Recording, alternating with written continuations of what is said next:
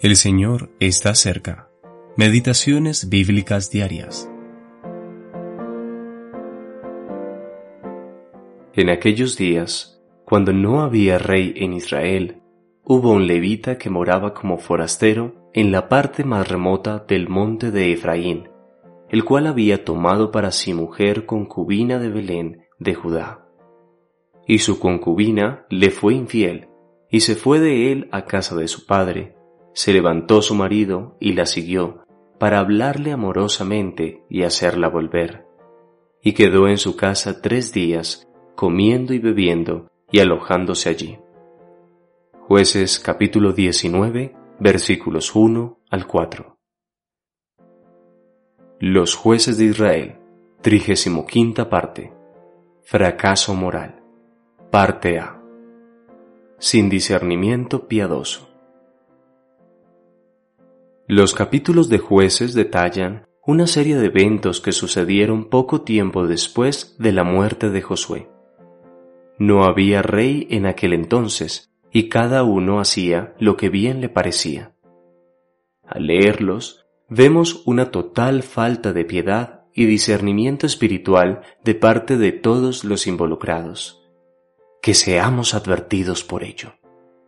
Los levitas debían asistir a los sacerdotes servir a Dios y enseñar su ley y sus juicios al pueblo. Por lo tanto, debían ser ejemplos de piedad. ¿Por qué entonces un levita tenía una concubina?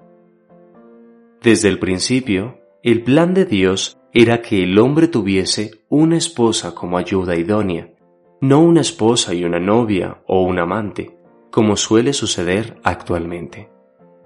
De igual forma, la fidelidad dentro del matrimonio también forma parte de los planes de Dios, pues el matrimonio entre un hombre y una mujer es un tipo de la bella relación entre Cristo y la Iglesia. Dios llama fornicación a las relaciones sexuales fuera del matrimonio. El pecado y la inmoralidad de esta mujer no fueron juzgados, ni siquiera vemos rastros de vergüenza por tales actos. En lugar de eso, el levita disfrutó momentos agradables comiendo con el padre de ella por cinco días. La inmoralidad, las orgías, las drogas, el alcohol, la pornografía son consideradas cosas normales y legítimas hoy en día. Dios llama a estas cosas deleites temporales del pecado. Luego de dejar la casa de su suegro, este levita, que hasta ahora había tolerado el mal, evitó piadosamente detenerse en una ciudad jebusea. ¡Qué hipocresía!